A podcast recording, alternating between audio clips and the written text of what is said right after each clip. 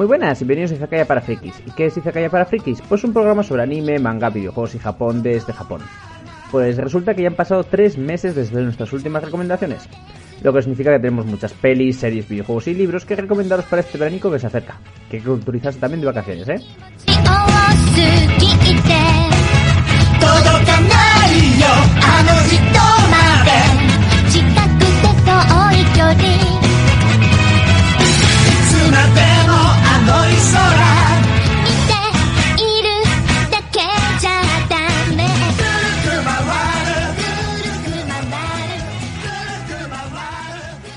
Muy buenas, para qué otra semanica más. Eh, hoy toca recomendaciones porque estuvimos mirando de qué hablar y nos fijamos que hacía como dos meses o así que no recomendamos nada.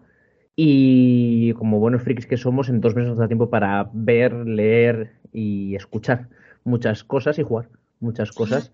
Así que tenemos una lista bastante larga. Yo al menos tengo unas ocho cosas. David seguro que tiene tantas. Y Adri, pues a ver. Hola David. Buenas. Y hola Adri. Hola. Tenemos unas cuantas, ¿no? Sí, algo hay. Yo como siempre he tirado para lo que normalmente vosotros no recomendáis. Así podéis tener más por libros y libros. películas. Yo y series. mucho ya. Qué vergüenza, Adri. Que mañana es el día del libro. Un Mañana leo. 5% de descuento hacen. A lo loco, ¿eh? Promoviendo la cultura al máximo. Exacto. Desgraciados. En fin, que eso, que recomendaciones tocan. Eh, pues si me dejáis voy a empezar yo. Todo tuyo. Vale. Eh, yo últimamente estaba bastante huérfano de series de imagen real. Estaba viendo Maybe Bang Theory, que por cierto es altamente recomendable volver a verla, a pesar de todos los El- años que han pasado. Hasta la temporada 6. Luego a partir de ella es basurilla, pero. ¿Y por qué hasta temporada 6? Porque ya se empieza a ir todo de madre y es como, venga ya, por ¿Pero favor. cuál es la temporada 6? Cuando- ¿Es en caso ya Bernadette y Howard? No, eso es mucho antes. Cuando se casan en la 10, 11, casi el final. ¿Qué va? Si estoy yo, me- justamente el otro día se casaron y creo que voy para la temporada 4 o 5. Alma Cándida. No, ni de coña se casaban ver, tan pronto. Ahora mismo te lo digo. Espera, estáis comparando, estáis hablando de dos parejas diferentes. Howard y Bernadette se casan como la temporada 4 o la 5 y luego ¿Tan Leonard y Penny, Sí. y Penny- sí. Eso sí, Leonard y Leonard y Penny- al final. es que No, lo que Howard- se casan al final son Sheldon y la otra.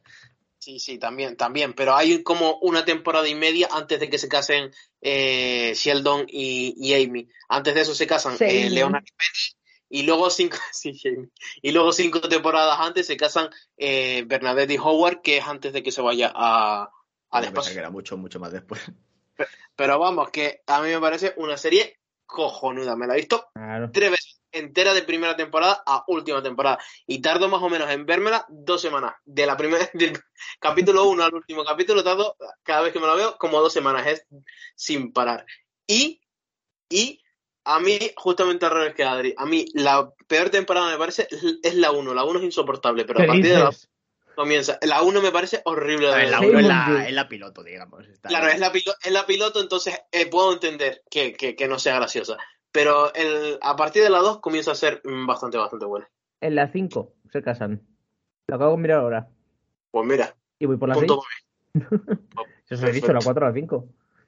Ujú. Bueno, pero mm, bien, Vivan Theory recomendada, pero yo no estaba hablando de eso. Eh, que eso, estaba viendo series, pues un poco, pues digamos, de fondo. Estaba viendo Vivan Theory, en me vi Futurama, siempre me veo algún capítulo de Los Simpson.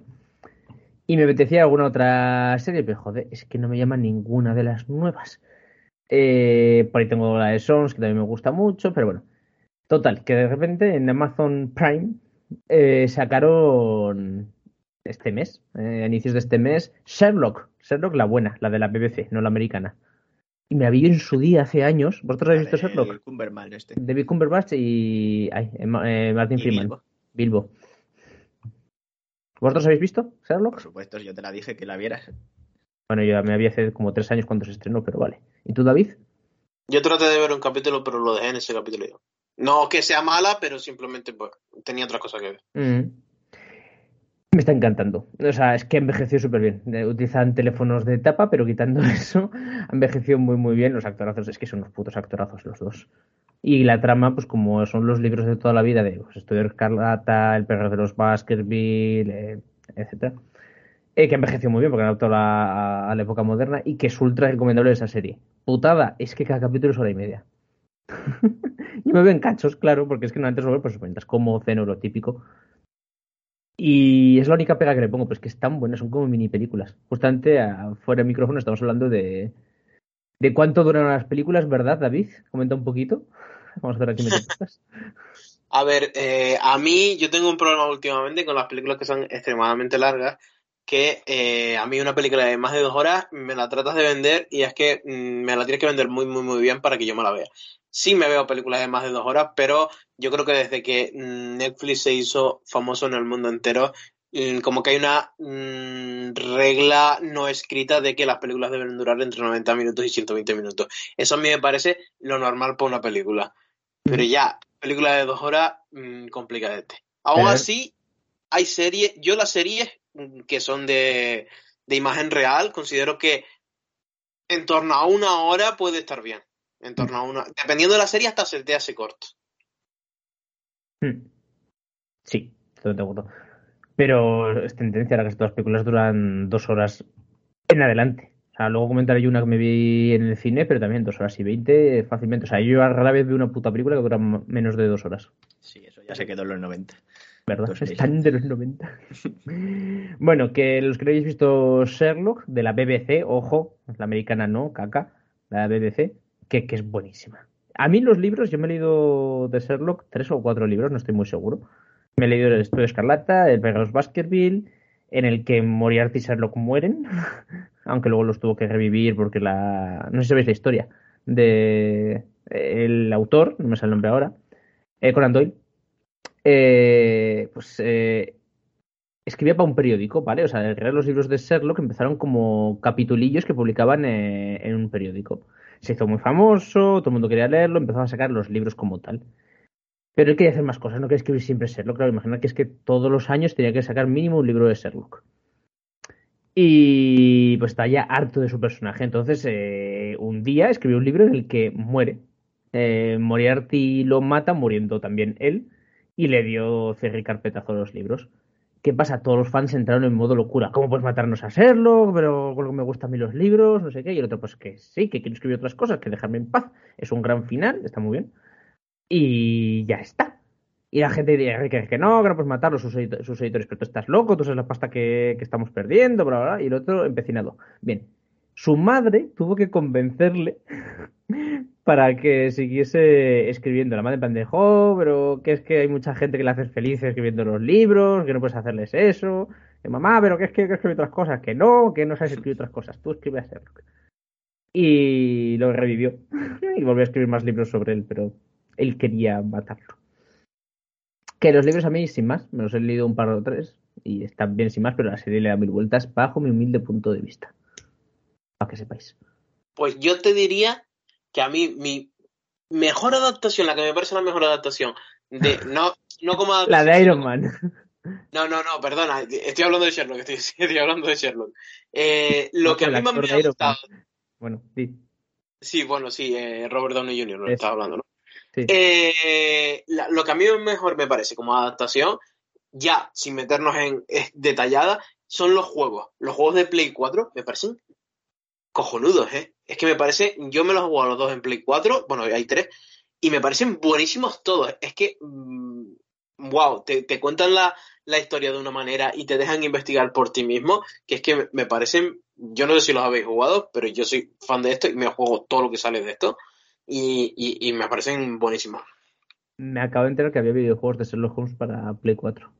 Claro, claro, claro. Es que ahora eh, creo que hay, hay. El último que me jugué es La hija del diablo, pero creo que va- dentro de poco yo he visto trailers de que van a sacar uno más, que, que creo que es. oh, perdona, ya lo han sacado, que es el capítulo 1. Sherlock, Sherlock Holmes, capítulo 1, creo que se llama. Y que salió el 16 de noviembre del año pasado, que todavía no me lo he jugado, pero ahí está para, para jugarlo. Gráficamente es justillo, ¿eh? Estoy viendo imágenes. Bueno, bueno, ta- ta- tampoco te va, te va a comer la cabeza con eso. Eh, lo que cuenta en la historia y cómo, cómo interactuar con la escena. Y la verdad que a mí me encantó. Mm. Pues mira, ahí queda recomendado, qué guay. Que además es súper longeva esta sí estoy viendo. Sí. Pero bastante, bastante. ¿Este de qué año es? Del 96. Ah, pero espérate, pero espérate. Yo te estoy hablando de los remakes de Frog. De de- se llama. Frog, Frogwares. Ah, vale. eh, que hacen para PC4, que esos, me pare- esos son los que juego yo. Y esos me Ah. parecen buenísimos. Vale, vale, pues es que estos días sacaron para PC y demás. Curioso. Vale, pues ya está, recomendada serie y videojuegos. Mira qué bien, dos por uno. y ya que estamos, eh, David, sigue tú, cuéntame. Vale, pues yo no iba a nombrar esta serie, pero bueno, ya que estás nombrando tu serie, me he venido yo arriba y, y voy a nombrar una serie que acabo de terminar y acabo de empezar. Eh, ¿Qué acabo de terminar y qué acabo de empezar? Acabo de terminar de ver la segunda parte de The Walking Dead, que creo que nadie la conoce en este mundo, porque nadie conoce The Walking. Dead. Pero eso todavía existe. sí. ¿Y no tiene como 15.000 temporadas? Sí, exactamente. Yo me la vi, yo me vi todas las temporadas hasta las 9 en un mes. Buenísimo. Y los capítulos son de una hora, casi una hora. Y eh, ¿qué acabo de empezar a ver? Acabo de empezar a ver la, set- la segunda parte de la séptima temporada de Fear the Walking Dead, que es como mm, eh, están en el mismo mundo, pero en otra ciudad. Es como. CSI, CSI Miami, CSI Nueva York, pues más o menos. Pero con. Pero con diferentes actores, entiendo, ¿no? No, no, hay, hay personajes que desaparecen de la serie original de The Walking Dead que dicen, pues me voy de aquí. Y de repente aparecen en la otra, en Fear the Walking Dead. He llegado aquí. En la siguiente temporada, pues he llegado aquí. Y siguen con la trama del personaje, pero en Fear the Walking Dead. Las dos son cojonudas, ¿eh? Las dos son cojonudas. Una es más, The Walking Dead es más como, eh, en el punto en el que están ahora, es como relaciones entre las diferentes poblaciones que, entre los diferentes, como decir, eh, pues tienes un pueblo rodeado de vallas y cómo se relaciona ese pueblo con otro pueblo rodeado, rodeado de vallas y, y las diferentes relaciones de poder y tal y cual. Y está guapísimo. Y luego tienes Fear the Walking Dead con un infierno nuclear desatado ahí en medio de todo, con, con apocalipsis y por todos lados, y tratando de sobrevivir eh, en las condiciones más precarias de todas, que también está buenísima. Es que las dos series son una maravilla. El año pasado se terminó la segunda temporada de The Walking Dead World Beyond, que es como años después, eh, con el ente más poderoso de todo lo que existe dentro del universo de The Walking Dead, que es la República Militar. eh, y también eh, es cojonuda. Yo, yo, sinceramente, si no las habéis visto, yo también me metí muy, muy tarde, porque me la vi el año pasado. Me puse al día con The Walking Dead el año pasado. Nunca me había llamado la atención, pero es cojonuda, ¿eh? Es que es buenísima, ¿eh? Yo, si, si no la habéis visto todavía, si hay alguien que todavía no la ha visto, ahí yo creo que le deberíais dar una oportunidad. Adri, comenta tú, luego yo. Yo es que no me la he visto, así que no voy a poder comentar mucho. Vale. eh, Sé que existe y poco más. Yo me paso un poco como a David. Cuando por fin me decidí empezar a verla, me pegué a tracón. No, yo tardaría más de un mes, a diferencia de David, yo tardaría pues, dos tres meses. Y sinceramente me gustó, pero sin más. O sea, la vi más por inercia. De estas de estas sí es que es por inercia porque dices. No he visto ya tantas temporadas. Lo que me pasó con Naruto. Me he visto ya tanto, pues que, joder, pues voy a terminarla, ¿no? Me Exacto, aquí. Como One Piece dice yo, ya tengo que ver cómo acaba. Bueno, en el caso de One Piece es que mola mogollón. Naruto era como, bueno, si fuese otra serie, pues la dejaría de ver, pero bueno. Eh, y me quedé, eh, David, confírmame, eh, cuando matan al chino, que fue bastante dramático con el bate, Hostia. esa eh, temporada, temporada. más o menos, 6, 7, Ocho, quizás. a 8, pero te lo he visto todo porque me vi esa temporada y la siguiente. No, porque hay No, no, 14, ¿no? Por ahí. tanto que hay 11. Ah, que yo esta Ah, no sé temporada. que había más. Vale, pues me faltará Eh, una o dos más largas. Pues ya, te, te quedaste en el punto mejor porque ahí está el personaje más jodidamente carismático de todo The Walking Dead, que es Negan, el señor del bate. El del bate. Ahí viene David.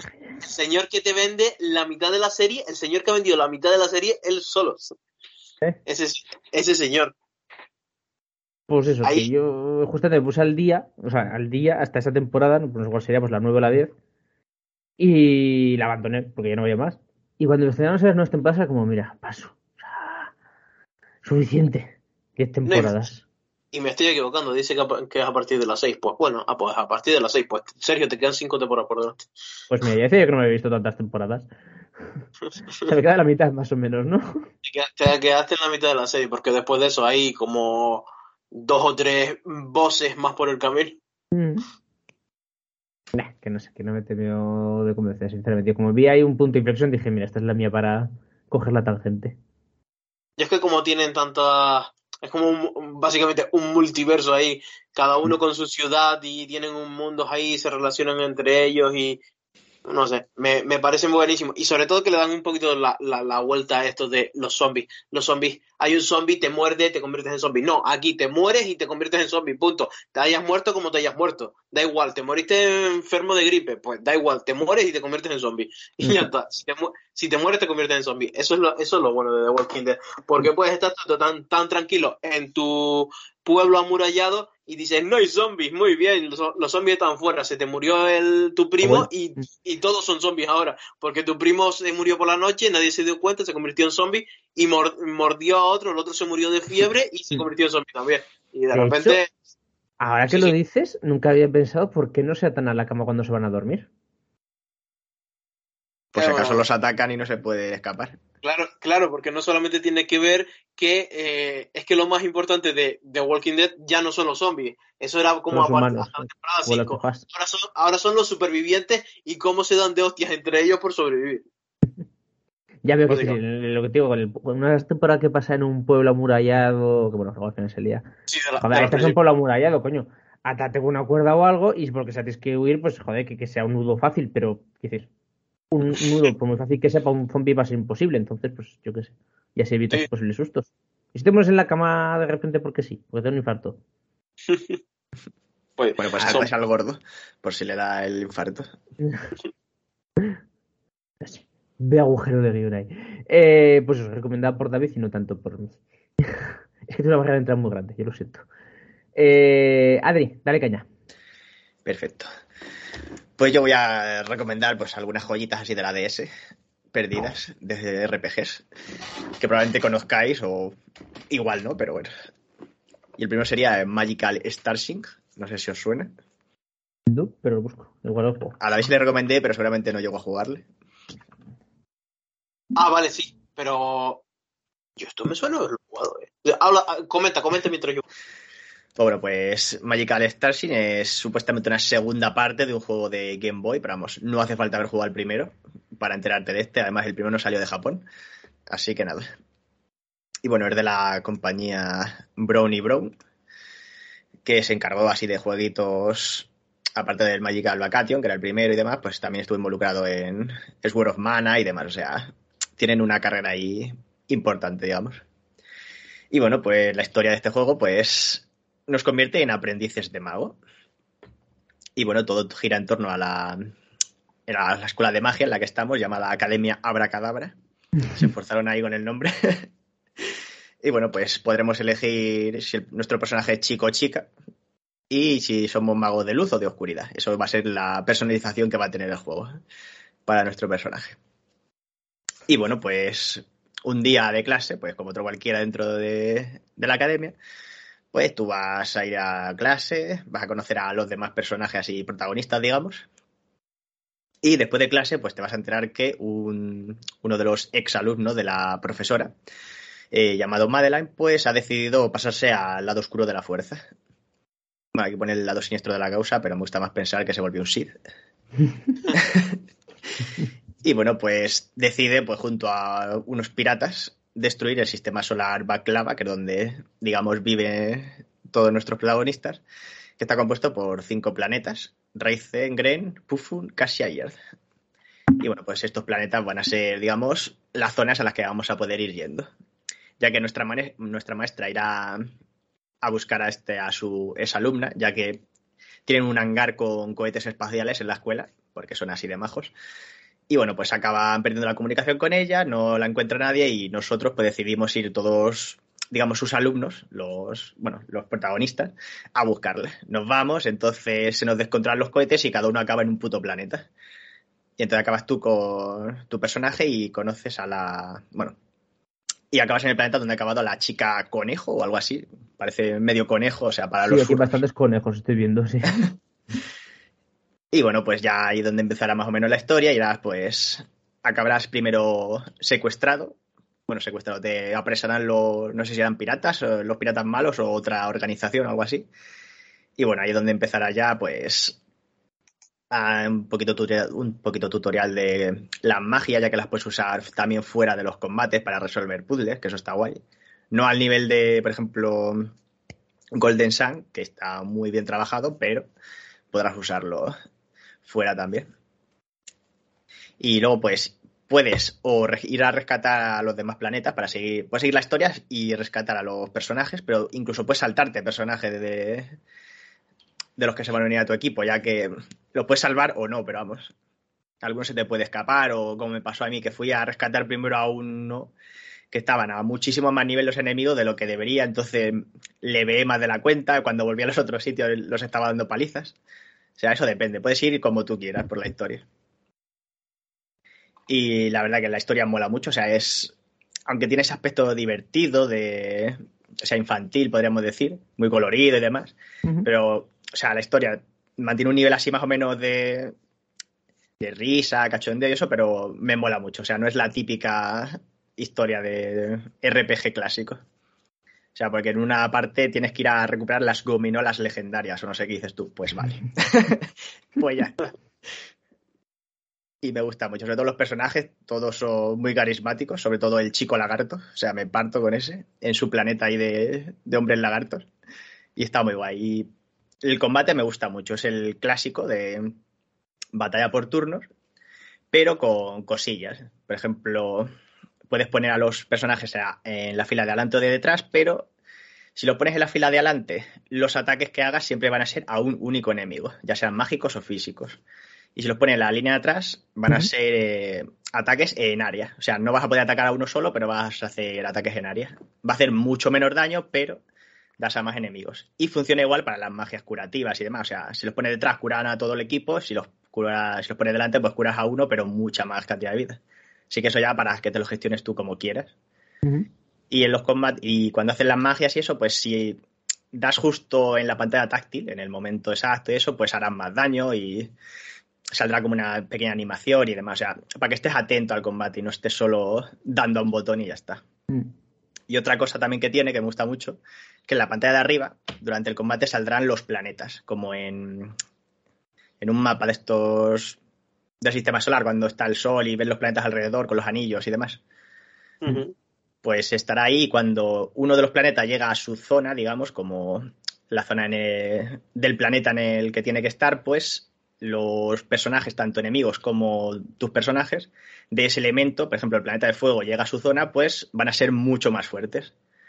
Así que será una putada si son los enemigos los que se han potenciado o son tú, o son tus personajes.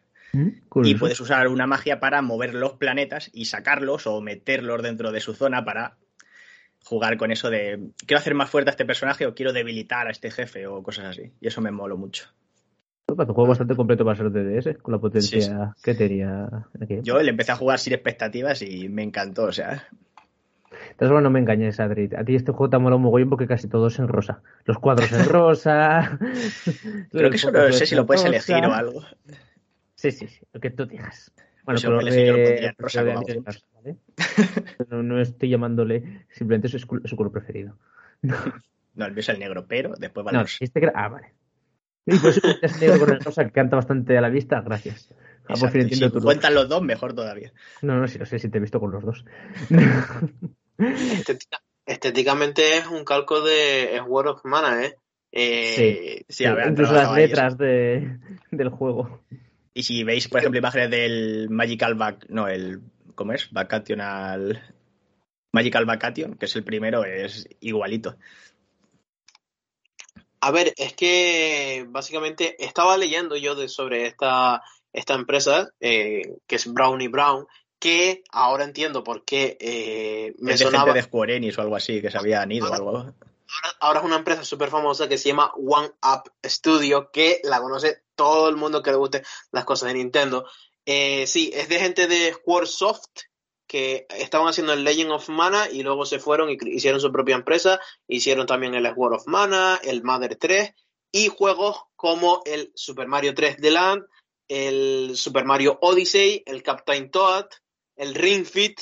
Mm, vamos, 40, to- esta empresa es, es una empresa de Nintendo que se centra en hacer juegos para las consolas portátiles de Nintendo. Siempre se ha centrado en eso. Entonces, por eso ya me decía yo que esto, que, que, que por qué, que por qué me sonaba. Ojalá hagan más juegos de, de RPG. Es que ya el resto de juegos no me, no me han gustado. Todo esto de los Mario yo no soy fan. Pero también Bueno, pero eso es porque eres un odiador de juegos que no tienen historia. Exactamente. Soy un odiador de juegos que no tienen historia. Más definido perfectamente. Eh, el, el último juego de ellos que jugué es el Fantasy Life. Ah, por decir algo. Ese sí Y que esto- molaba. A ver si no tenía historia, entre comillas. Bueno, entre comillas. Era más, hazte lo que te dé la gana y ponte a subir de nivel a tus, eh, tus clases y ya está. Sigue siendo un RPG. Sí, pero yo le eché, ahí vamos, yo subí todo a leyendas. Pues algo más. Eh, por cierto, está bastante fácil para hacer para, para jugar gratuitamente. Sí. No, gracias. No, gracias. Defendamos al mundo de los videojuegos, por favor. Yo le tengo en el emulador y donde le he jugado. Porque no sé si está en español de manera ¿cuán- física. Y además ya están descatalogados, de- ¿Catalogado? descatalogados los juegos de DS, o sea que imposible encontrarlo. Cuanto Hombre. más me queje yo como programador de videojuegos, más te vas a poner tú a favor de, de El, juego no sé cómo es fácil encontrarlo, pero estaba mirando por curiosidad. Eh, ahora mismo la Nintendo DS, por 50 euros la tienes. Hostias, pues sí que está carito, oye. 41 euros, 25 en sitios de, De dudosa. de dudosa fiabilidad. Por ejemplo, en EVA, que es bastante fiable en EVA, la tienes por 30 euros. Pero si no podéis conseguirlo, no tenéis pasta, pues ya sabéis. Eso. No lo hagáis por vicio, solo Exacto. si solo si por no, necesidad. recursos. Exacto. Os lo apuntéis en una lista y luego os lo compráis. Mirad, Por eso esto- yo estoy jugando el Chrono Cross ilegal. Ahora. Porque no voy que quiero gastarme 40 euros en un juego de hace 500 años. Eh, que tú puedes. Eso es muy mal, chicos. Lo que hace Adri es caca, ¿vale? Adri tiene el dinero y no se lo quiere gastar. Exacto. Gracias por apoyarme. No, a ver, es verdad, hay gente que en determinada época. Y por ejemplo, no os acordáis, eh, Razi hizo eso y yo estoy haciendo algo, por ejemplo, con los libros. Eh, Razi, bueno, un youtuber barra amigo conocido, eh, cuando era más crío, sí, fue más amigo de David. Bueno, eh, cuando era crío, eh, no, por- eh, era de una familia humilde y no se podía permitir comprarse todos los juegos que quería jugar. Entonces él se fue haciendo una lista y los jugaba pirata. Cuando se copiaban los discos en la época de PS1 y demás, los jugaba, los jugaba pirata y se los iba apuntando. Y llegado un momento en el que ya tenía más poder adquisitivo, se los he ido comprando poco a poco. Yo estoy haciendo ahora con los libros, los libros que me leí en Japón, que por tema de espacio físico no quería comprármelos, aparte de que comprar libros en castellano en Japón es complicado. Y ahora me los estoy comprando poco a poco. Así que podéis hacer eso, ¿vale? No me seáis. Si vale 80 euros lo que dice Adri, un, juego del- de hace 30 años que te vale 80 euros, pues que les jodan por especuladores, pero Y 40 euros me sigue pareciendo caro para un lavado de cara que han hecho nada más. Si fuera un reboot, bueno, seguro que con ofertas y demás lo encuentras por 20 euros o así. probablemente. Bueno, ahí hay la moral de cada uno, no nos vamos a meter en eso. ¿Algo más que comentar del juego o paso a mí? Nada más para usted. Vale. Eh, pero si voy a comentar otro juego, así me lo quito rápido. Eh, Shadow of the Tomb Raider, la última entrega de Tomb Raider, que casualidades de la vida, hace poco han anunciado que va a haber una nueva, un nuevo juego dentro de poco. Siguiendo con la saga. Es el tercero de la, del reboot o remake, como queráis llamarlo, de nuestra querida Lara. A mí Reboot. uno- reboot, ¿verdad? Vale. A mí el 1 me gustó mucho, mucho, mucho. El 2, dentro de lo que me acuerdo, porque tampoco me acuerdo mucho las cosas como son, me gustó. Y este tercero eh, había recibido bastante malas críticas. La gente ponía como un mal juego. El peor de la saga, es un mal juego, bla, bla, bla. Entonces iba con expectativas bastante bajas. Eh, lo he jugado, me falta, literalmente estoy en el típico punto de, a partir de ahora eh, no podrás volver a guardar porque es el final del modo historia. O sea que creo que tengo ya suficientes datos como para valorarlo. Eh, no me parece tan malo como la prensa especializada lo puso. No me ha gustado mucho. Para empezar, trata el tema de los mayas y demás. Bueno, eh, Sudamérica, que a mí es un tema que dentro de arqueología, pues posiblemente es de los sitios que menos me llaman. Entonces, ya para mí eso ya es un punto tampoco en contra, pero bueno, no suma. Y tiene fallicos, el juego tiene fallicos. Visualmente está muy bien, me ha gustado mucho. Es bastante espectacular. Eh, sigue las mismas mecánicas que sus anteriores Tomb Raider. Mm, eres más eh, menos puzzles y más acción y más lineal. Sigue un poco el modo de los Uncharted. A mí los Uncharted son mejor, pero bueno, hay a gustos personales. Pero tiene fallicos. O sea, el sistema de combate está muy desnivelado. Yo he tenido que jugarlo en máxima dificultad para que me suponga un reto. porque está jugando en el modo normal, el que te recomiendan ellos, y pues llevaba, no sé, me invento, cuatro o cinco horas de juego y no había gastado ni una poción de vitalidad. Matabas a todos los tíos de un golpe, eh, encima como Lara es una asesina del copón, pues a nada que seas medio hábil, es que no te gastas ni una bala siquiera. Y me lo puse en nivel difícil y aún así seguía siendo igual. Y me lo puse en nivel máximo dificultad y de repente te parten el ojete por todos lados. O sea, hay un salto de dificultad que lo flipas. Sí, como en el Nier Automata, ¿no? Eh, Sí, sí, sí, sí, sí, exacto, sí. O te lo pasas o te dan por culo. Exacto. Ay, Minier. Bueno, eh, eso, sistema de combate. Hostia, es- hay, hay mucho salto. Y no sé, tampoco me termina de convencer. Me parece mucho más fluido el del 1. Y mira que es el más antiguo. Eh, más cositas. A mí una cosa que me ha sacado muchísimo. Eh, tú a lo largo del juego eh, tienes mucho tema de farmeo. Tanto objetos para luego mejorar las armas, como eh, hierbas para crear tus pociones o para crear, yo que sé, las flechas venenosas. Y también puedes recoger oro, tanto de las personas que matas como oro en estado puro en la naturaleza. Que luego lo utilizas para comprar mejoras o armamento o lo que sea. Vale, eh, estoy a punto de pasarme el juego y más o menos al principio de la historia entras en un poblado civilizado en el que tienes un comerciante para, para comerciar, valga la redundancia, con ese oro y luego ya no vuelves a tener otro punto en toda la historia. Estoy a punto de pasarme el juego y tengo el dinero a tope y no he podido gastármelo. Pero Puedo hacer el- Vamos a hacer el viaje rápido, me imagino, hasta esa ciudad en algún momento de la historia, porque hay muchas partes de sí, hay muchas partes en la historia en que no te dejan viajar a ciertos lugares. Sí, porque va a pasar algo ahí o Exacto, pasado o, algo y ya no o- puedes o ir. que, por- exacto, o que por cualquier trama no, no te permite avanzar en esa zona porque está inundada, está cortada por los enemigos, etcétera. O tienes que ir más tarde y dices, no, por aquí no. Exacto. Y es como, bueno, pues nada, tengo aquí un mogollón de oro que tampoco me hace falta porque el juego ya tengo que es fácil, incluso en el nivel máximo de dificultad. O sea, tampoco iba a comprar nada que me ayudase mucho. Eh. Eh, más fallicos, es súper es, es súper lineal. Eh, en el 1 y el 2 tenías ciertas zonas de mundo abierto en el que podías buscar pues, pues, tus mazmorras, bueno, templos, tus templos y demás. Aquí no. Algún templo te puedes encontrar, pero es que es en plan de tienes un camino recto en línea recta y luego tienes una bifurcación a la derecha. Una única bifurcación a la derecha que claramente te va a llevar a un templo secundario. O sea, es que no hay investigación como tal. No Y como el que te pierdes ahí. Eso, no, no es para ponerte a buscar, a ver dónde hay. No, no, es- es- tienes dos caminos. Uno claramente es la historia principal y otro camino claramente te va a llevar a los templos secundarios. Es como, bueno, pues, pues, pues nada. Pero visualmente está muy bien, ¿eh? O sea, lo- está súper guay. Los templos están muy chulos y los puzzles son muy fáciles. Son muy, muy fáciles. Yo los únicos puzzles que he tenido algún problema era porque no se ve bien lo que tienes que hacer. No porque no sepas lo que hacer, sino porque no se ve. En plan de, mm, ah, es que tengo que subir ahí arriba y no me no, no- no se ve por dónde hay que subir. Me explico. En, en los Tomb Raider antes te marcan en la piedra en la piedra por donde puedes subir y donde no, donde puedes interactuar, mejor dicho, y donde no.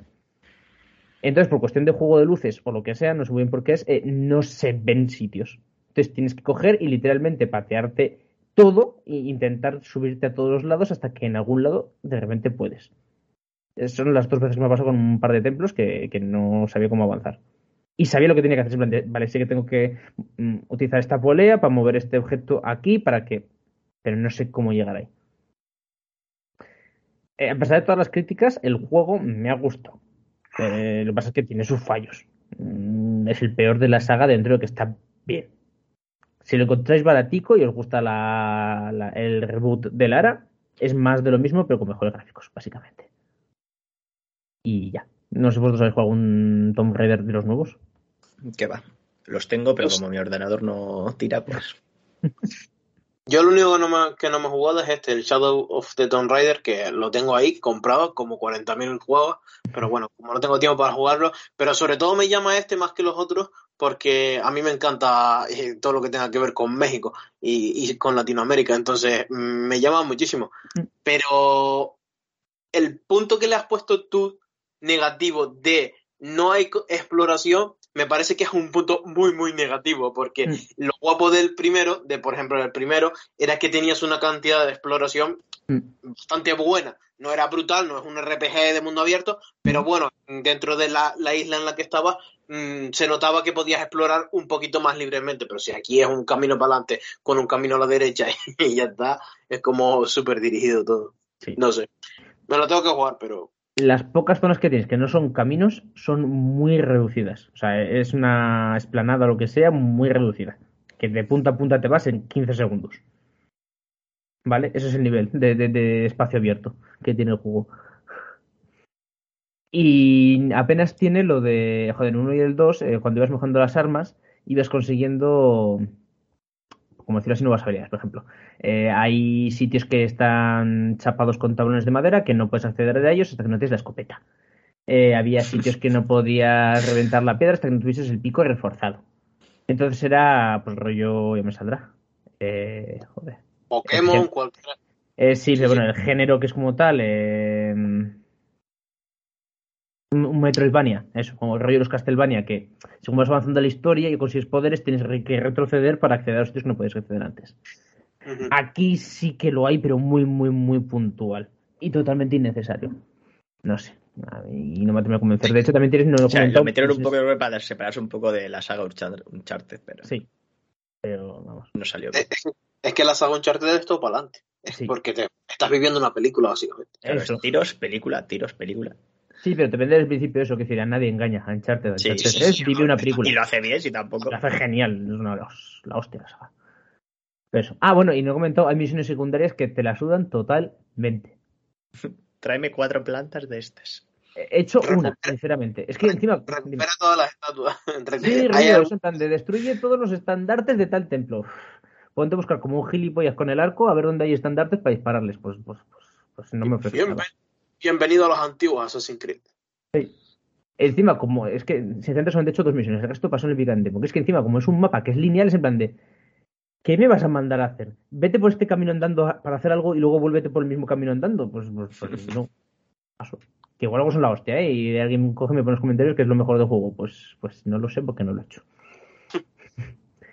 Conclusiones. ¿Merece la pena jugar el juego? Sí. ¿Es el peor de la saga? También. Y hay zombies. Ya está, no digo nada más. Siguiente.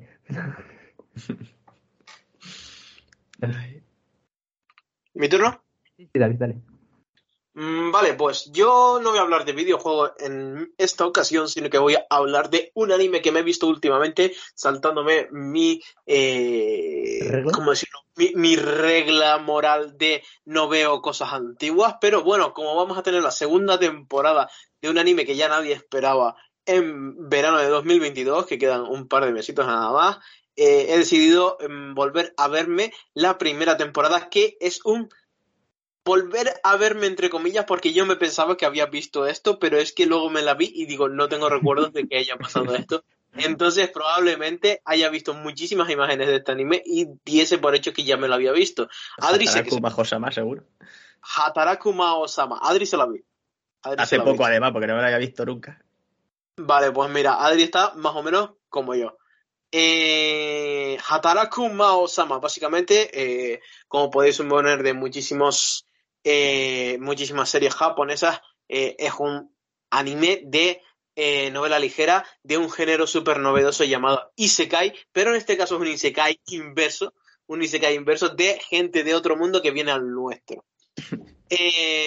Básicamente, Hataraku Mao-sama, ¿cómo lo podríamos interpretar como el- nombre? Básicamente, el rey demonio eh, está tra- eh, trabaja, punto, se acabó. Básicamente, tenemos un mundo alternativo donde hay magia, mm, demonios, es, ángeles y tal. Y básicamente el rey demonio trata de conquistar el mundo, pero a mitad de camino le dan una paliza, eh, tiene que huir a otro mundo para que, para que no lo maten y acaba siendo un humano normal y corriente que eh, acaba A trabajando ver, en no un es humano normal, o sea, sigue siendo el rey demonio, pero. Sigue siendo humano. pero en el cuerpo de un humano, porque se transforma en humano, y eh, trabaja en un McDonald's y trata de eh, esforzarse todo lo que puede dentro- trabajando dentro de un McDonald's para convertirse en el presidente de McDonald's y poder conquistar Japón. Así.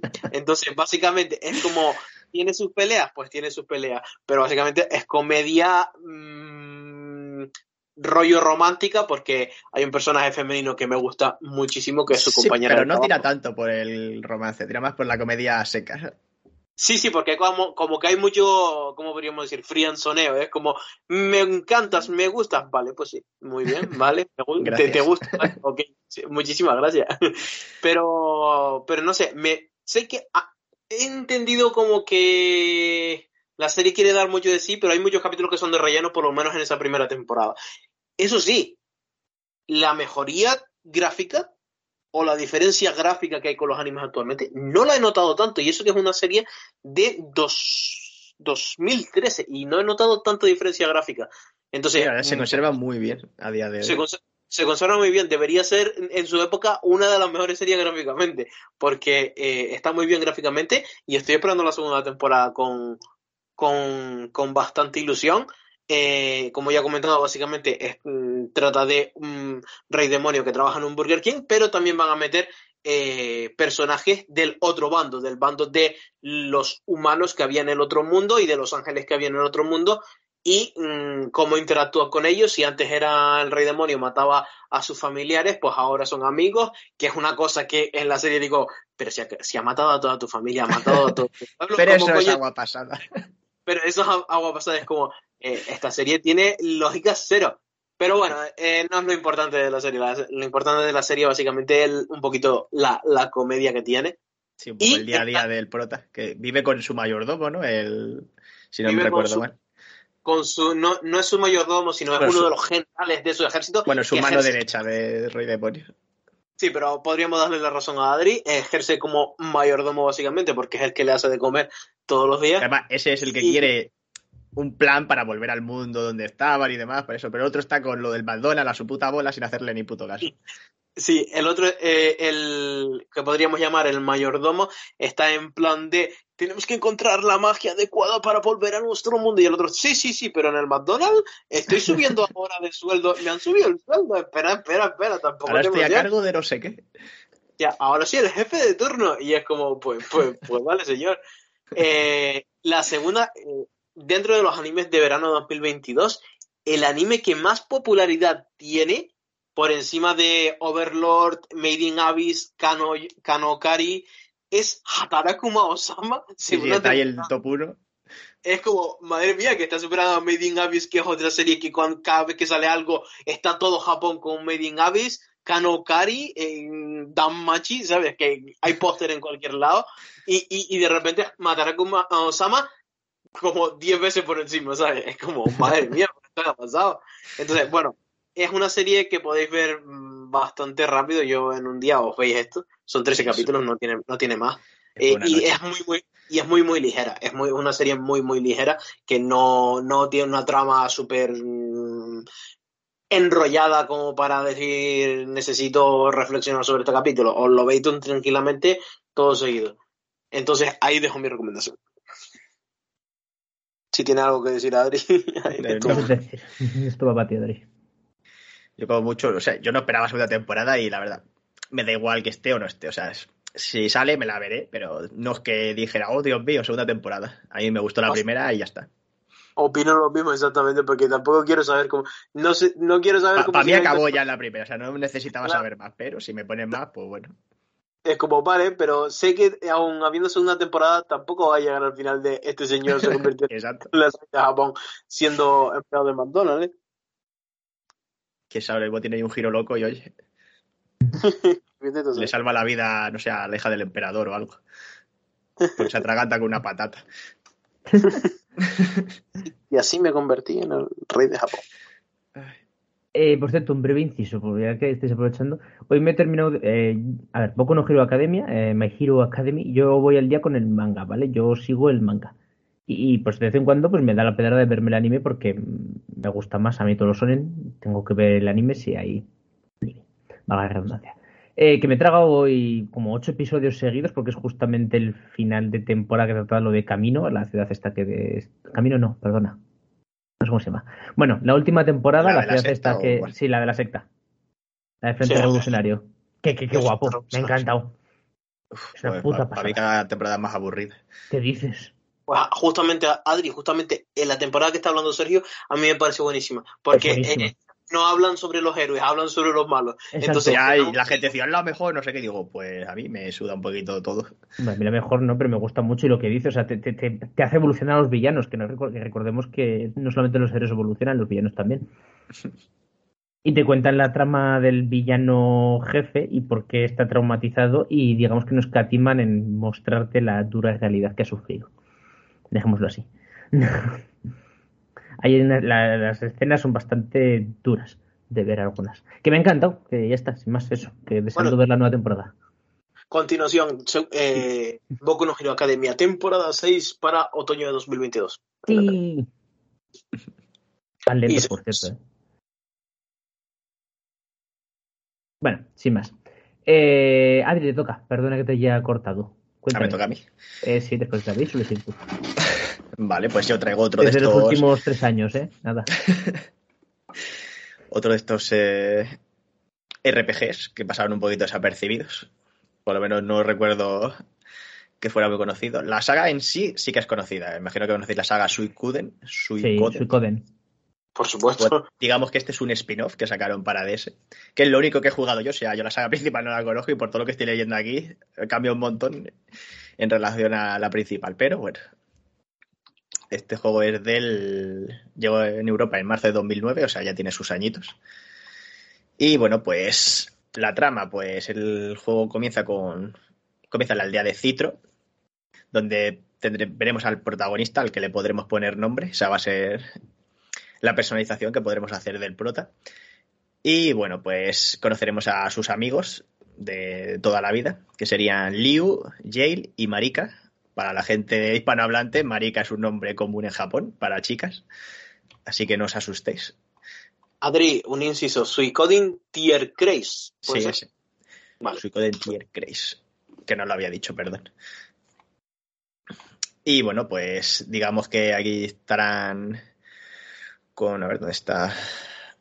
Assad, creo que es, bueno, el, digamos, el, el- jefe de los de los guardias de allí del, del pueblo, que es el que los entrena y demás en el arte del combate. Y bueno, pues se lo lleva, digamos, de una rutita así de misión. Digamos que será esto como el tutorial del juego, donde se en el sistema de combate y demás. Y bueno, pues durante este entrenamiento, pues van al bosque porque han oído que estaban los monstruos un poco intranquilos y demás. Y de repente, pues como medio bosque, una montaña y algo más, desaparece de repente y aparece otra cosa distinta. O sea, aparece como un bosque raro, la montaña ya no está y demás. O sea, como que se ha reescrito la zona. Y por un momento están todos así como, ¿qué cojones acaba de pasar? ¿Qué ha desaparecido? No sé qué. Y a los cinco segundos, pues ya están como, porque estamos preocupados y esto lleva así toda la vida, como si no hubiera pasado nada. Y entonces, pues entras a ese bosque, digamos que sea como la primera mazmorra, la tutorial. Y al final de ella, pues encontraréis un libro que al tocarle, pues de repente los, los chicos, pues dirán, hostia puta, que esto no estaba así antes, que esto ha aparecido de la nada. Pero claro, eh, uno de los chicos, Liu y el capitán, pues dicen, pero ¿qué, qué coño estáis diciendo si esto lleva así toda la vida? O sea, porque a ellos no les ha afectado tocar el libro ni nada.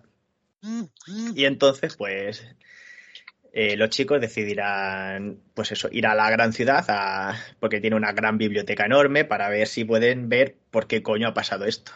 Su, su amigo y el otro sí siguen pensando que están locos, pero bueno, les dejan irse. Y ahí donde comenzará, digamos, pues la aventura. Donde iremos pues desentramando toda esta, toda esta historia que vamos hablando mucho con las sobrescripciones del mundo y demás. Y también donde conoceremos, pues, el juego tendrá pues 108 personajes jugables.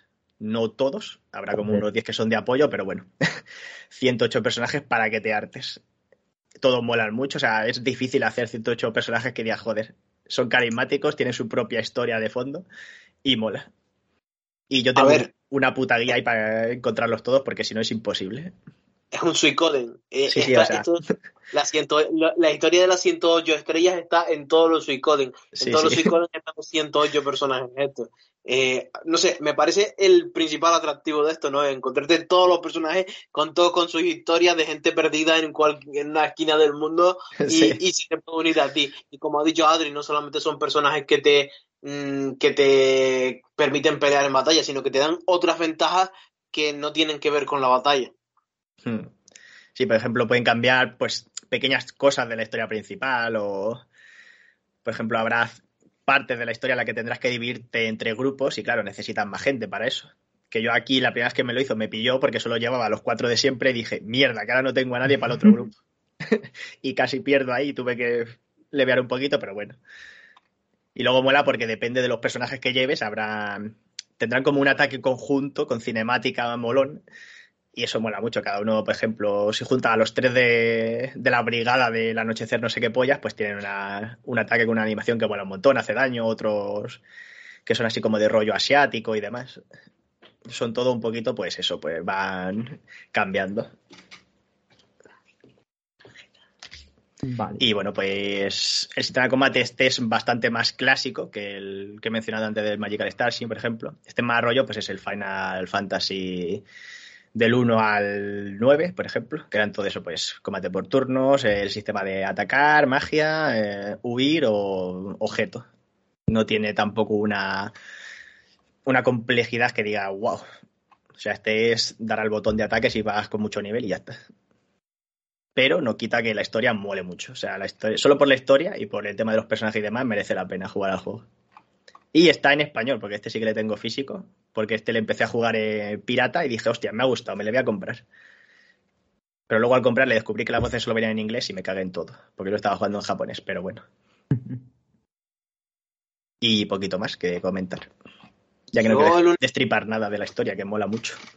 El único que Suicoden del que tengo recuerdos personalmente es el 4, que es el de Play 2, que ese también me pareció buenísimo. Fue el primer Suicoden que jugué yo. Y vas con un barco por el mundo, porque es un mundo lleno de islas, y vas con un barco. Y, básicamente, pues, mm, vas avanzando en la historia y como lo que ha contado Adri con su Suicoden, que hay 108 personajes, y bueno, los vas reclutando y te van dando mejoras para el barco, y con otros puedes meterlos en tu equipo, eh, te pueden cocinar o te pueden hacer tal. Entonces, eh, es la, la saga Suicoden que a ver cuándo la recuperan. Konami, ahí te dejamos el Konami está muy ocupado con los pachincos. que están muy preocupado con los pachincos, ¿verdad? Vale. ¿Algo más? Nada más por mi parte. Vale, pues me toca. Eh, yo voy a pasar ya a libros. Eh, y hace unos cuantos meses, creo que en la anterior convención, no, en la anterior, hablé de, bueno, el único autor japonés que conozco que me gusta mucho, que es mundialmente conocido como es Haruki Murakami. Todos ya lo conocéis, ¿no? Aunque solamente sea de oídas. Aunque solamente Sí. por mí. Vale, es un... Te- Tengo algún libro suyo. Ah, sí. Vale, Sí. pues igual me puedes ayudar. Tengo el de hombres y mujeres o algo así, que se llama. Sí, hay uno que se llama Hombres y Mujeres y no sé qué más, es más largo, porque este hombre siempre pone títulos muy largos, menos el de 1Q84. Eh, un escritor que pues, eh, estuvo trabajando en muchas cosas, luego estuvo en un bar y ya a los 30 y algo se decidió meterse autor y lo petó, Eh, autor, escritor y lo petó. Eh, ya en su día os recomendé el de Paintball y no sé qué más, no cómo se llamaba, lo buscáis. y ahora os vengo a hablar de primera persona y singular, que al igual que el de Paintball, eh, son un conjunto de, de mini libros, de mini anécdotas, en el que Haruki Murakami pues eh, fusiona cosas que le ha pasado en su vida real, cuenta cosas utilizando un contexto de su vida real, eh, mete pajas mentales impresionantes para contar sus historias y bueno, tampoco sin moraleja, ya tienen bastante moraleja, pero no creo que sea el objetivo del, del hombre contarte, intentarte contar eso, eh, moralejas de la vida. Eh, os pongo un ejemplo, eh, porque me encanta este autor. Tiene una historia en la que él está viajando por Japón, yendo de onsen en onsen, está haciendo una ruta por Japón de los mejores onsens. Y pues llega un día a un pueblito y, va a entrar un onsen muy famoso, pero está lleno. Eh, Va a entrar otro, también está lleno. Total, que acaba en un onsen por ahí perdido en las montañas, de mala muerte, de abuelete, etcétera. Total, que se va al onsen propiamente dicho del río Kan. Y de repente entra un mono a recoger las cosas, a limpiarlo un poco y demás. Y Haruki está ahí metido dentro de. Bueno, Haruki, el protagonista, como se llame, mm, Tanaka, está metido dentro del onsen y está flipando en colores, viendo un mono que está haciendo las labores de mantenimiento. Y le pregunta, decide interactuar con él. Y resulta que el mono habla. Y el mono le cuenta que, que es un mono pues, con la capacidad de hablar, eh, inteligente, racional. Y le dice, ah, pues si quieres saber más, pues te invito luego a unas cervezas, me voy a tu habitación, le dice el mono, me voy a tu habitación y si quieres saber más cosas de mí, pues nos tomamos tranquilamente una cerveza. Pero ah, vale, sí, sí, vente a mi habitación. Eh, pues efectivamente te tomas tranquilamente su onsen, su baño termal, está en la habitación y llega el mono con, con unas cervezas frías y unos snacks y Tanaka. Seguro que era un mono y no un hombre muy peludo. No, era un mono, ahora te cuento. Le empieza a preguntar por su vida. Y le dice, pues que sin más, que, lo, que el mono pues pertenecía a un circo, que bueno, acabó yéndose por su inteligencia. Y resulta que aunque es un mono, tiene, pero tiene la inteligencia de un humano, tiene los sentimientos pasionales de un humano, le gustan las hembras humanas. Pero claro, ninguna hembra humana quiere mantener una relación sexual con él. Bueno, igual ahora en estos tiempos con las furras. No te Bueno, pues no he encontrado ninguna que le guste y que a esa mujer le gusten los monos, ¿vale? El caso es que el mono tiene un poder especial, y que es robar parte del nombre de esa persona. Es como que roba un pedacito de su nombre y es su forma de, de- de- de guardar un recuerdo amoroso de, de esa chica. Eso es muy de acosador. Sí. Entonces, pues el mono te cuenta que ha tenido pues mm, varias personas que ha amado y le ha quitado un pedacito de su nombre. Pero, Pero ¿se lo guarda en su mágicamente o coge un Sí, papel mágicamente. No, no, no, mágicamente. Y que lo guarda en su corazón. Vale, vale. Y luego en otra historia, pues te contará qué repercusión tiene eso para la chica a la que le roban el nombre. Pues es un ejemplo de una historia, entre otras muchas, que tiene ese libro, y que es maravilloso. Tú estás leyendo, y que ya comenté en el anterior libro, no sé qué mierda se está pasando y por qué, pero mola, quiero saber más, quiero leer más. O sea, es, es una paja mental acojonante, pero Sí, mola. típica de este señor. Sí, es- es- es- es- no sé si existe un género para esto, pero si existe, seguramente Género. Murakami. Sí, tal cual, género Murakami.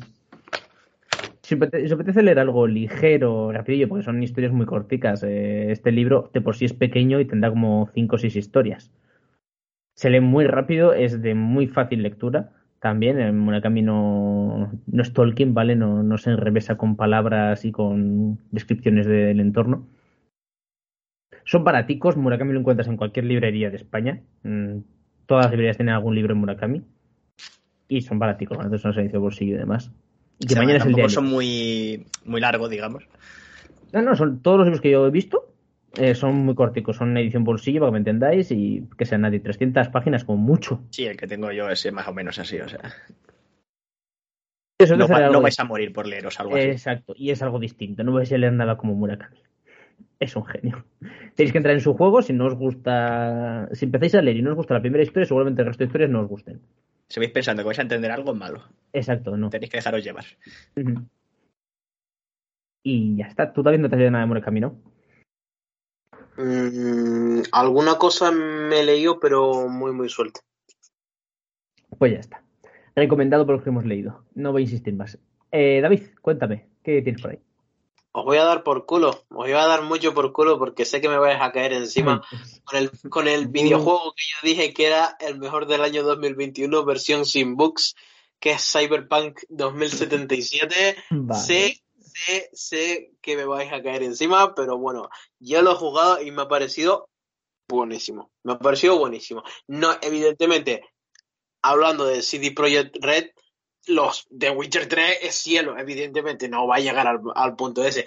Pero me parece muy, muy, muy buen juego. Es como una mezcla entre la parte buena de Watch Dogs, la, que, la, la parte buena, ¿eh? no, no el juego en sí, y GTA. GTA más un juego donde con de estos típicos de eh, diálogos con ramificaciones de diferentes finales según eh, vas avanzando por la historia. Básicamente, mm, Cyberpunk 2077 eh, nos encontramos en un juego que se enfoca sobre todo en lo que es un mundo tecnológicamente más avanzado. Te sitúa en básicamente en una ciudad mm, que se llama Night City, en California, eh, donde se está súper avanzado tecnológicamente, donde todo el mundo tiene implantes cibernéticos eh, y te va explicando los problemas que eso da o las ventajas que eso da. Por ejemplo, si eres, hay gente de otros países, eh, pues tú eres pobre, no te puedes comprar un implante bueno, bueno, entonces solamente entiendes al que habla inglés porque tú eres de California. Pero si te puedes comprar un implante bueno, ahora puedes entender al chino. Y si te compras un implante un poco mejor, puedes entender al africano también que hay en dos calles más allá. Entonces vas jugando con eso para meter lo que son las habilidades que te da todo lo que viene a ser la, la tecnología y la parte mala que son todas las adicciones de la tecnología. eh, hay muchas cosas sobre piratería, sobre eh, adicción hasta a los cosméticos. eh, tiene muchísima cosa que ver con, con la tecnología. Eh, básicamente mm, puedes recorrer la ciudad pues o caminando o en coche, lo típico GTA, básicamente.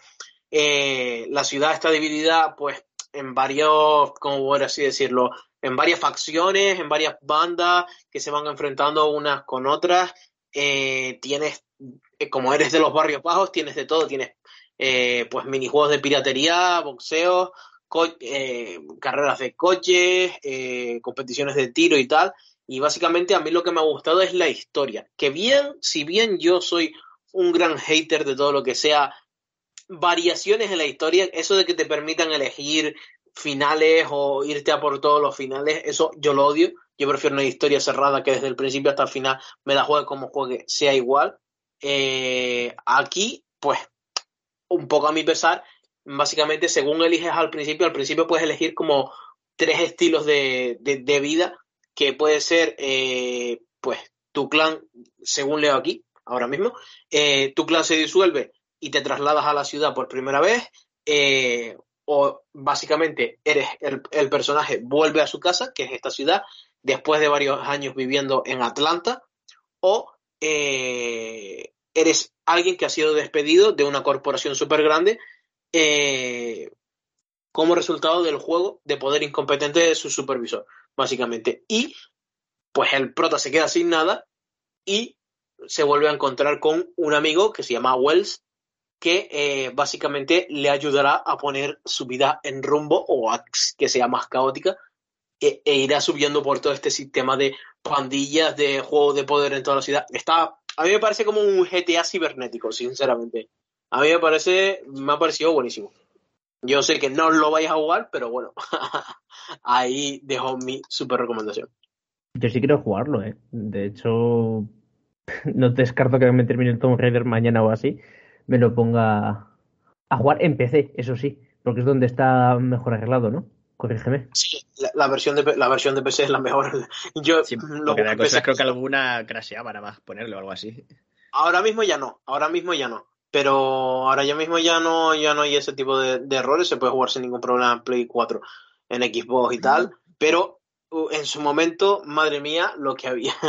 en, en su momento era eh, un conjunto de bugs con un juego por encima. Ahora es un juego mm, bastante, bastante más pulido, que es cuando lo deberían haber sacado. En vez de haberlo sacado cuando lo sacaron, lo deberían haber sacado ahora. Eh, Son cosas de los. De los de bolsa y estos, los directivos. Básicamente. Eh, si te lo quieres jugar en PC, perfectísimo, porque en PC es donde más pulido está. Eh, si tienes Es un buen PC, Ya dijeron los de CD Projekt que querían sacarlo para PC o con mucho en la nueva generación.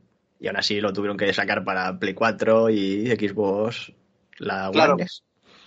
eh, sí, exactamente, pero por la falta de consolas que hay aquí. Y sobre todo, tienes a Keanu Reeves. ¿Quién no, Eh, quién no quiere a Keanu Reeves en su vida? Si creo que es el actor que más fácilmente te puede caer bien en la vida. Es que, que es muy fácil que te caiga bien Keanu Reeves. Es un amor de persona. Mm. Y, y sale aquí, sale aquí. Y solamente por el quiero ver en cuál, cuál es su personaje y cómo lo hace, solamente por eso merecía la pena comprártelo. Tal cual. Además que no sé, todos los que. A mí el Cyberpunk me entró por la estética. Es decir, ya sabéis que una de mis series favoritas de toda la vida es eh, Ghost in the Shell, que es básicamente eso. El mundo de Ghost in the Shell Sí, y de Cyberpunk se parece muchísimo, de verdad, el tema del transhumanismo, de, de la fina línea que separa la IA y lo mecánico de, de lo biológico y humano. Sí. Y me imagino que tendrá bastante de ese tema, ¿no? Sí, sí, sí, del. Básicamente trata casi todo de eso, sobre cómo los simples humanos, mediante tecnología, mejoran muchísimo, o al revés, o al revés, sí, o trascienden, o al revés, cómo destruye toda su vida. Mm. Te, te muestran los dos, los dos casos muy, muy claros. Pues digo, yo creo que todos los fans de este género, aunque solamente sea por ver un poco cómo trata, es que, es que hay que jugarlo. Así que ya te digo, igual dentro de. Igual para las próximas recomendaciones puedo opinar sobre ello. y nada, Adri, tú nada, ¿no? Si no te tira el Tomb Raider 1, de este ya ni hablamos. Hombre, me tiró el The Witcher 3 con todo en bajo a 15 FPS Está casi muy bien estables. optimizado el de Witcher 3, es que lo hace todo bien ese juego. Bueno, estaba hecho mierda al principio, luego ya le fueron mejorando, pero... Dicen que son los, Hombre, mejo- de los juegos mejor optimizados que se han hecho. No, no, pues eso- estaba roto al principio. eh. El que hable el experto. David, Para estar en Switch, su putísima madre, ¿sabes? Por eso te digo. Pero en Switch no estaba. No sé cómo se dice, lo que se juega en diferido. Que tú en realidad estás jugando en un ordenador Han metido el puto No Man's Sky en Switch, o sea que eso es magia. Ya, eso sí. Básica- básicamente. Eh, bueno, le han metido una- un corte gráfico al The Witcher para el The Witcher 3 para meterlo en Nintendo Switch, que son juegos, es un gráfico, son gráficos de Play 2. A ver, no, no tanto, pero realmente sí que le han tenido que meter un corte. Creo muy, que se muy ve grande. mejor que el Leyendas Arceus, o sea que... Bueno, sí, pero en Leyendas Arceus es que es Por horrible distintos. gráficamente y encima, y encima es una compañía que solo hace juegos para Nintendo como madre mía. Para los no- espectadores me gusta Pokémon, pero eh, les tengo que meter odio por esto. Sí, sí. A ver, yo soy súper fan de Pokémon y Leyendas Arceus es una basura como una casa. Lo siento mucho. Y me lo he jugado, ¿eh? Que no hablo sin saber. vale, pues ya está. Nada nada más que comentar. Adri, ¿cuál se siente? Me toca, pues, otro RPG más. Pero esta Ah, vez un Tactics. Y ya que obviamente al precio que está no puedo recomendar el Triangle Strategy. Ojo que han sido 78 horas y ya me he hecho los cuatro finales. Pero no vale el dinero que vale. Voy a recomendar lo que es mi top de las sagas Tactics, podríamos decir, que es el Final Fantasy Tactics Advance 2, Grimoire of the Rift, que salió para DS hace en 2008, hostia puta. Pues está de puta madre. Y bueno, pues la historia de este juego, pues tomamos el papel de Luso Clemens, al que, bueno, se llama Luso, pero bueno, tú le puedes poner el nombre que te dé la gana. Eh, que es un chico común, pues está en el colegio, están a punto de sonar la, la sirena ya para empezar las vacaciones de verano, pero viene tu profesor y te dice que como has sido impuntual demasiadas veces y demás, pues te dice que tienes que ir, antes de irte de vacaciones, tienes que ir a la biblioteca a, ordenarla. O sea, que te putea ahí a última hora, qué cabrón. Y bueno, pues coge el chico, va a la biblioteca y el profesor o bueno, el encargado de la biblioteca que debería estar esperándole no está y bueno, pues él en vez de ponerse a, arreglar, bueno, a colocar las cosas, pues decide coger un libro que ve por allí porque le llama la atención por la portada con dragones y esas cosas y decide pues mirar a ver qué hay dentro. Y ve que solo tiene como una página o dos escrita y luego pues está en blanco y pone escriba aquí el nombre de quien va a llenar estas páginas y el chico Dios, dice, no. así me estás retando pues eh, coge y escribe su nombre y después de escribirle pues el libro empieza a brillar y se le traga llevándole como a ese Isekai digamos y acaba de repente pues digamos que el juego empieza pues apareciendo delante de una cocotriz, que es como un pájaro gordo que no puede volar, así típico de la saga esta Final Fantasy. Y bueno, pues ahí digamos que tienes el pequeño tutorial un poquito del sistema de combate. Y eso conoces a Cid, que es un Final Fantasy, que aparece siempre un personaje que se llame Cid, que en este caso no es herrero, ni lleva aviones de voladores, ni pollas. Es el líder de un clan al que te unirás luego después de que te salven del... Bueno, te unes en medio de la batalla para volverte un guerrero y poder pegarte con el, el pollo este gigante. Y bueno, pues ahí haces pues un poquito de tutorial. Y ya pues te unes al Cid, eh, empiezas pues ir a, vas a la taberna a ver si puedes encontrar una manera de volver a tu mundo y bueno, pues ahí ya empiezas tu, digamos, tu aventura. Empiezas a, te unes al clan, empiezas a hacer misiones, vas descubriendo más y más el mundo y demás y vas viendo pues cómo encontrar una manera de volver a, a la, digamos, al mundo real de donde vienes. Y bueno, pues referente al sistema de batalla, pues cualquiera que haya jugado un Tactics, pues sabrá cómo funciona. Será eh, como, digamos, escenarios cerrados, como en un diagrama o algo así, podríamos decirlo. Y pues tendrán diferentes alturas, dependiendo del sitio, si es un volcán, si es una montaña, si es un río, una esplanada, lo que sea. Y las vas haciendo misiones, enfréntate o a organizaciones criminales, banditos, eh, matar X monstruo porque está jodiendo las cosechas de no sé qué. Y irás, pues eso, pues conociendo a otros personajes y demás. Y lo bueno de esto es que cada tipo de, digamos, mm, ¿cómo decirlo?, de persona o, o de gente que vive en este mundo, en Ibalice, pues eh, cada uno puede, son pues, de diferentes razas. Estarán los Sumas, que son los humanos, y ellos podrán pues, tener diferentes tipos de clases. A los humanos, pues, por ejemplo, les puedes poner clases de arquero, eh, soldado, paladín, mago blanco, el mago negro, los típicos de los Final Fantasy. Luego habrá otros, como ejemplo las vieras, creo que se llamaban. Las chicas conejo, vamos. No me acuerdo exactamente cómo se llaman, pero que estas podrán tener otras clases como mm, mago rojo, eh, invocadora o cositas así. Los Moguri, algo, vamos, la marca de los Final Fantasy también, que tendrán también pues otro tipo de esto.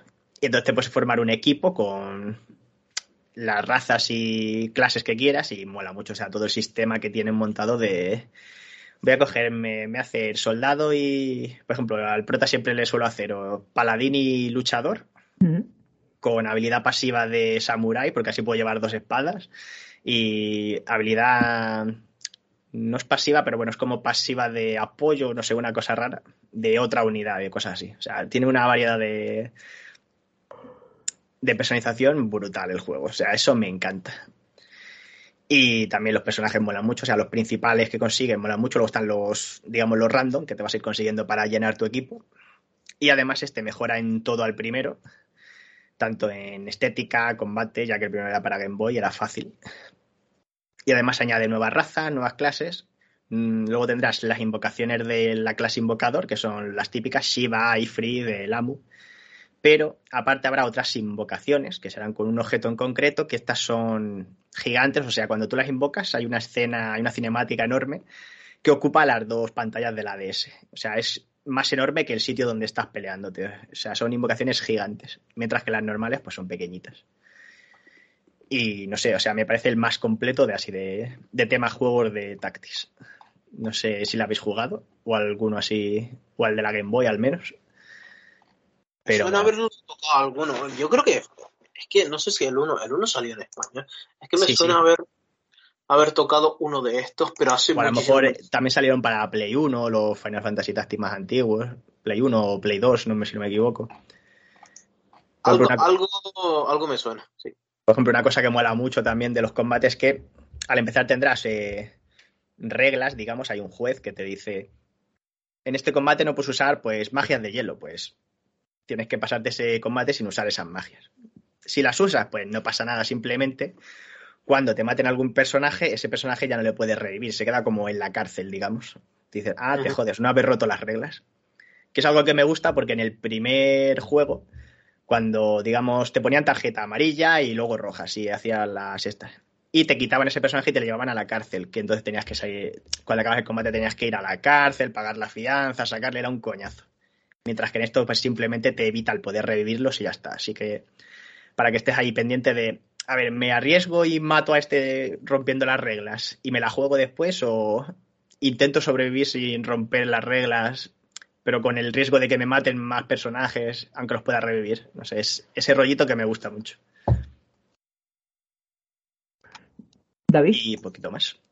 Yo creo que el último juego que jugué yo de este estilo fue el Final Fantasy XII Riven Wings, que es de Nintendo DS. Sí, que pero ese no es Tactics. Ese es más rollito. O sea, es táctico, pe- pe- pero es como. Me recuerda al, al LOL con lo de los minions y eso, porque es igual. O sea, tú tienes la torre y vas soltando a los minions para ir a romper la torre del otro. No es un MOBA, porque no es un MOBA, o sea, tiene su trama y demás, pero el rollito del sistema de combate me recuerda a eso. Ese no me desagradó, no terminé de pasármele, pero estuvo guay. Pero no, o sea, mí- es, es diferente el sistema de combate.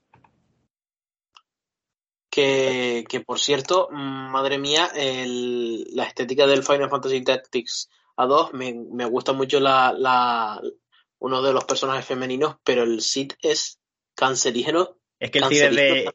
No es humano, es de la. Es, de la- es, de- es un Bangra, que son hombres lagarto, pero no se parecen nada a los hombres lagartos. Como entre, es como una mezcla entre humano y hombre lagarto. Es, es, con, es congrio, es de la raza de los congrios. Madre mía. Pero sí, estéticamente eso, o sea, es maravilloso. O sea, es como un indie de ahora, de indie triple A de esos. Sí. Ha envejecido perfecto. Y si quieres jugar un táctil, o sea, que este es el top. O sea, llevo 300 horas y es maravilloso. El, el, el concepto de tiempo de Adri eh, me parece buenísimo.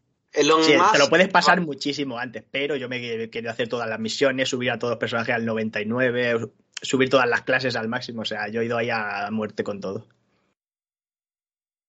Pero que yo que sé, serán, si vas a saco y haciendo eso, pues 30 horitas, 40. Pues algo- 30 o 3. Algo bueno para un Tactis, está bien. Son juegos de estrategia, no está mal.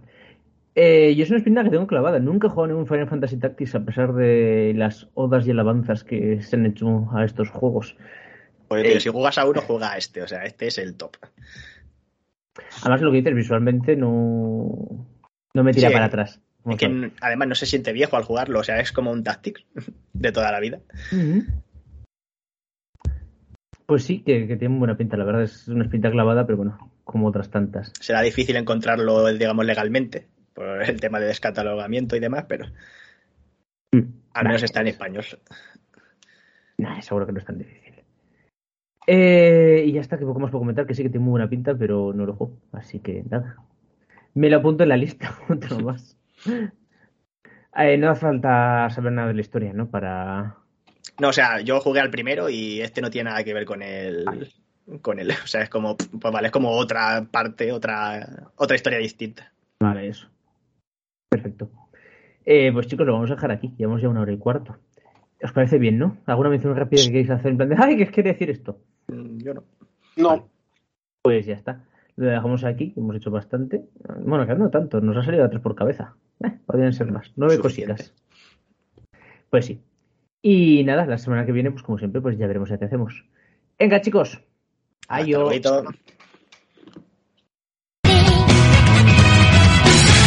Hasta verano, ando y sola.